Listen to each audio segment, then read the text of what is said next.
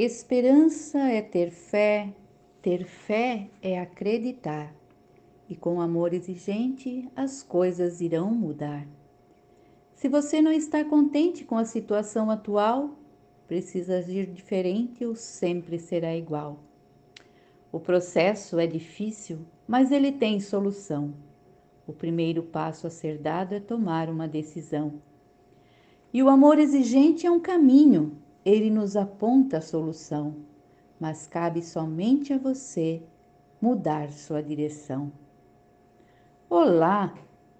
Como está você? Cada vez melhor, querendo ficar cada vez melhor. E que dia é hoje? Hoje é o primeiro dia da minha nova vida. Eu sou Eliette Terezinha Felipe, voluntária do Amor Exigente dos grupos Esperança e Vida de Joinville e do grupo Serenidade de Balneário de Pissarras, aqui de Santa Catarina. Com alegria, hoje nesse podcast, falando do quinto princípio, vamos refletir juntos sobre a culpa a culpa que nos torna indefesos e sem ação. Esse princípio libertador, sim, porque a culpa ela nos torna prisioneiros. E quando nos libertamos da culpa acontece a transformação. E é essa transformação que nós queremos. E a proposta do amor exigente é realmente esta: de agir. Não somos um grupo de falação, somos um grupo de ação. Mas para que isso aconteça, nós precisamos nos livrar de todas as culpas, porque, como eu já disse, a culpa nos aprisiona, deixa-nos sem ação e como diz muito bem o hino do amor exigente, romper nossas amarras e grilhões, banir tudo que nos faz prisioneiros. E a culpa, ela nos torna prisioneiros, nos paralisa. Então, nós somos convidados a trocar a culpa que nos paralisa pela responsabilidade que nos leva à tomada de atitude. Como a culpa nos imobiliza, nós precisamos trabalhar esta culpa, saber realmente do que exatamente eu me sinto culpado e o que eu tenho feito para me libertar desse sentimento negativo chamado culpa. Quando cheguei no amor exigente, também pela dor, sentindo culpa e a pergunta que não parava de ecoar: onde é que eu errei? Então ficamos procurando culpados.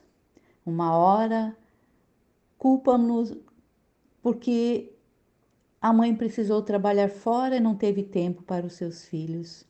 O marido porque não se dedicou à família e assim um fica culpando o outro, achando os culpados e não agimos. Ora culpamos a, a sociedade, ora culpamos o governo, a polícia, os amigos que não são bons amigos, e nessa busca de culpados ficamos paralisados e não encontramos o que é mais necessário uma tomada de atitude para mudar o que não está bom.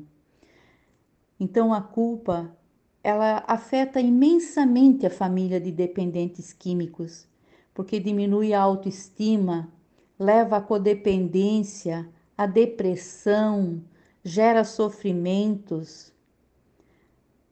A gente fica pensando só no negativo e fica paralisado, sem ação.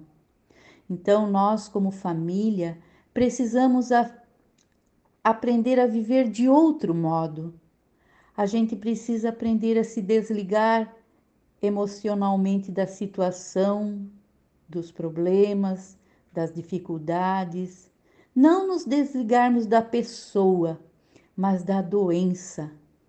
Temos que aprender a lidar com os sentimentos sem que eles nos dominem.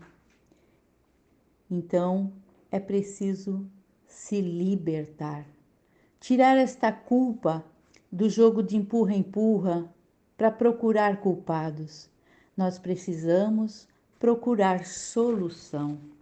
Então, o amor exigente, este programa que vem também para nos libertar, para nos dizer que nós não estamos sozinhos. Nós podemos contar com a mão amiga das pessoas que frequentam os grupos, dos voluntários que se dedicam a fazer com que este programa nos leve a libertar de nossas culpas, ajudar a realmente reconhecer onde é que nós precisamos melhorar. Então, precisamos encontrar em nós mesmos a resposta para sair desse jogo de empurra-empurra das culpas. A culpa nos imobiliza, a responsabilidade nos impulsiona a ação. E entender essa diferença é fundamental para construir uma vida significativa e de crescimento pleno.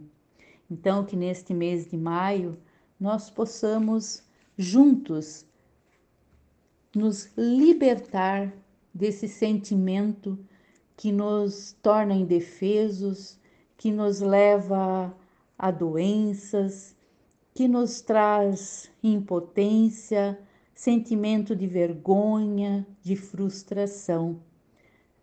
Que nós possamos juntos entender que nós temos responsabilidade, responsabilidade em cuidar de mim mesmo para poder também cuidar do outro. Que possamos nos libertar de todo sentimento que nos aprisiona. E, enfim, darmos adeus ao passado, aquilo que eu não posso mais mudar, que eu consiga perdoar, porque é o perdão que nos liberta. E como diz também nossa oração da serenidade, Concedei-me, Senhor, a serenidade necessária para aceitar as coisas que eu não posso modificar e coragem para modificar aquelas que eu posso.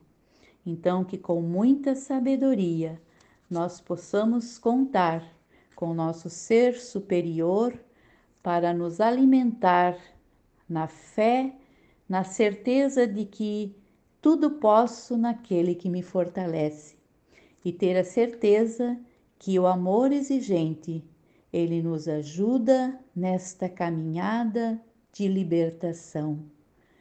Porque sozinhos estamos perdidos, mas em comunidade encontramos a nossa força. Meu abraço, amigo, fraterno, na certeza de que juntos somos mais força, fé e alegria.